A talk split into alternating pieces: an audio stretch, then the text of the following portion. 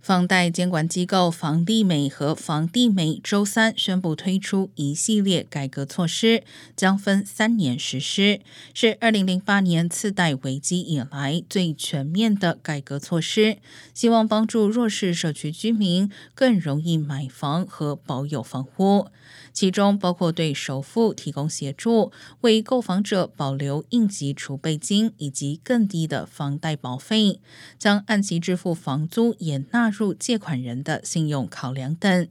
该措施已经于去年九月到今年五月期间试点，有两千名贷款申请者因此受益，其中大约一半是少数族裔。